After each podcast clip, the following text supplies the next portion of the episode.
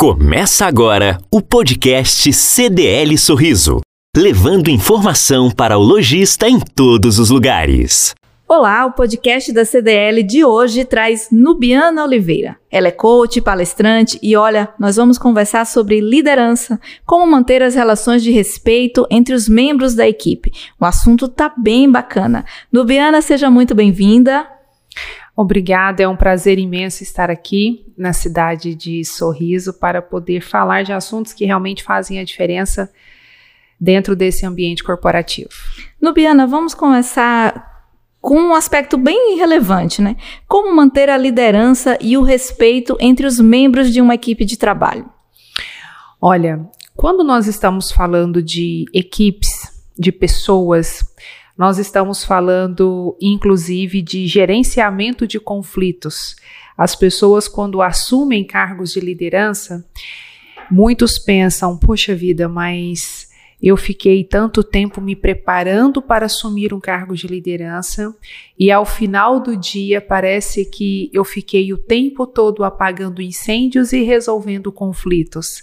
Ao invés, talvez, de fazer o que realmente é o meu papel como líder, que é ser um líder estratégico, supervisionar, e às vezes as sensações que muitos líderes têm é como se eles estivessem, às vezes, até lidando com crianças e não com adultos.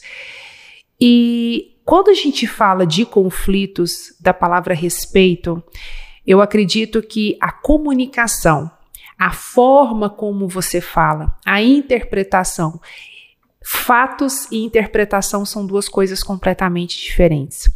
Então, às vezes, quando eu vou dizer uma mensagem, um líder vai dizer uma mensagem para o seu colaborador, tem várias pesquisas que mostram, inclusive, que existe uma diferença entre 40% entre o que eu falo e o que você entende.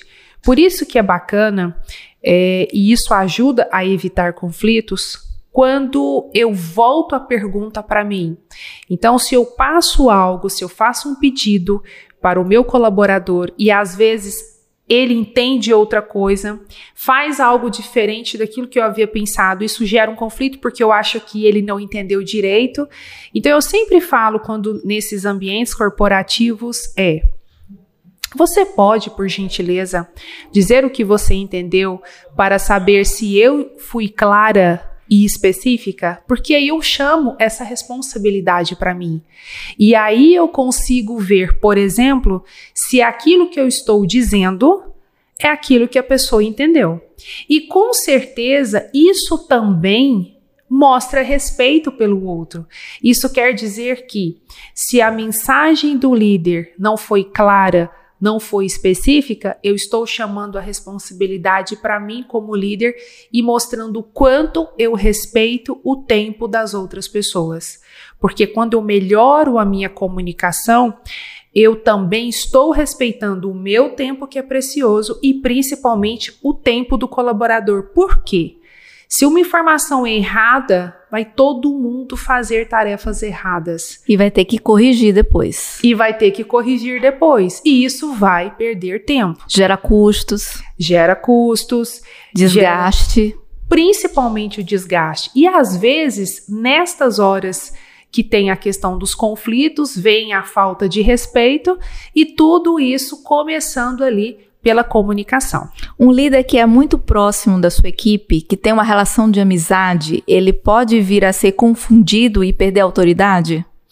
Chamamos esse líder de assistencialista, um líder paisão, um líder que ele foca muito em pessoas, mas ele foca tanto em pessoas que ele acredita que a, a equipe dele não precisa crescer, porque ele está ali sempre abraçando todo mundo e com isso ele não desenvolve a sua equipe. E a equipe também, querendo ou não, ela não se torna uma equipe que pensa por ela. Ela não é uma equipe desenvolvida. Provavelmente é um líder que também não pode tirar férias, porque se ele tirar férias ou sair da sua empresa, a equipe para. Isso ainda é visto como competência? Se o meu telefone não para de tocar quando eu chego em casa, eu que sou um líder de, de equipe, isso quer dizer que eu sou competente. Ainda há muito esse estigma? Infelizmente, sim. É, o ser humano ele gosta de experimentar, é, que ele está sob, ele gosta de ter a ilusão que ele está sob o controle das coisas. Que ele é necessário. Isso às vezes tem muito a ver com o ego. Então eu falo, deixa o ego de lado e realmente você vai.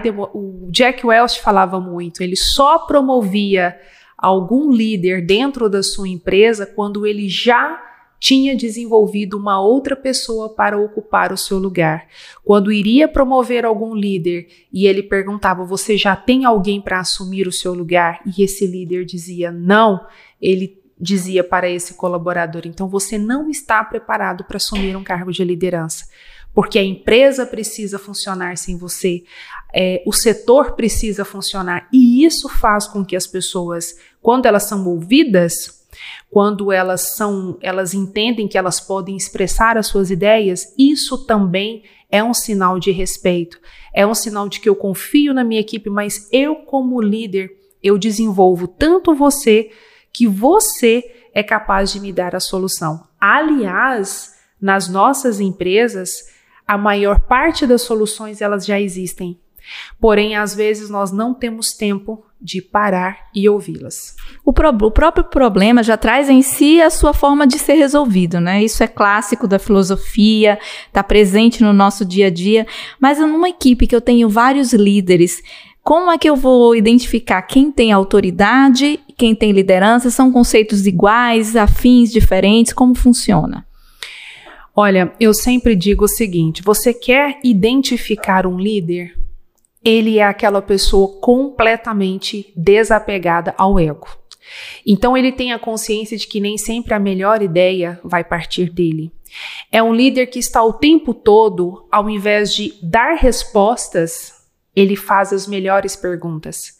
E principalmente, ele tem dois conceitos: que impacto que eu estou gerando, porque nem sempre o líder que te entrega resultados quer dizer que ele é um grande líder. Ele pode entregar resultados, ele pode sugar a sua equipe e deixar uma equipe completamente desgastada emocionalmente.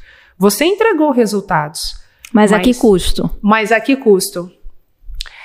É isso aí. É verdade. E assim, a gente vê muito no ambiente corporativo pessoas desenvolvendo síndromes de Burnout, com problemas psicológicos, com desgaste mental, é, que não aguenta mais a cobrança, nunca tá bom os resultados que são entregues, sempre está querendo mais, não olha para as necessidades, os processos não são alinhados com o objetivo da empresa, às vezes vai pelo lado mais difícil, mais complicado, para mostrar que é um resultado mais merecido. Como romper essa barreira? Olha, inclusive, é, dentro desse mundo corporativo, quando uma pessoa, um líder muda de uma empresa para outra, o principal desafio, a priori, de, digamos assim, seria eles desapegarem da cultura anterior. Porque você às vezes trabalha 10 anos em uma empresa, de repente você muda de empresa e você quer carregar aquilo que você aprendeu durante 10 anos ou pegar a cultura dessa outra empresa e levar para, para essa empresa nova. Mostrar resultado imediato. Mostrar resultado imediato. E primeiro você precisa entender como funciona é, como funciona a cultura dessa empresa. Você precisa entender como que essa equipe funciona. Será que os valores dessa empresa estão alinhados com os meus valores? Será que o propósito dessa empresa está alinhado com os meus? Será que eu vou conseguir? Mas para isso, eu preciso conhecer essas pessoas primeiro. Eu preciso entender como, como tudo funciona primeiro. Quando um líder ele dá um passo atrás e ele percebe, deixa eu entender como as coisas funcionam, deixa eu perguntar. E às vezes esse ato de perguntar, ou até mesmo é, o líder entender que nem sempre ele vai ter as melhores respostas. Mas em muitos momentos ele precisa agir com agilidade. Quando a gente fala de liderança exponencial, a gente fala muito isso, né? De uma liderança ágil e que às vezes não vai ser a melhor resposta, mas a minha atitude precisa ser rápida naquele momento. E não tem problema errar. E às vezes as pessoas têm essa dificuldade com o erro. Mas errou, inclusive na Finlândia tem o Dia Nacional do Erro. Aonde o erro ele é tido como um grande momento de aprendizado. E às vezes as pessoas têm tanto medo de errar e causar uma má impressão para sua equipe que elas ficam é, protelando as decisões. Então, errou, não tem problema, erre rápido. Conserte, conserte rápido. E conserte e, e não conserte repita. rápido, com certeza. E aprender. Esse é o, essa é a grande questão. Aprender rápido. Nós conversamos com Nubiana Oliveira, que é coach e palestrante, e o assunto foi liderança e respeito.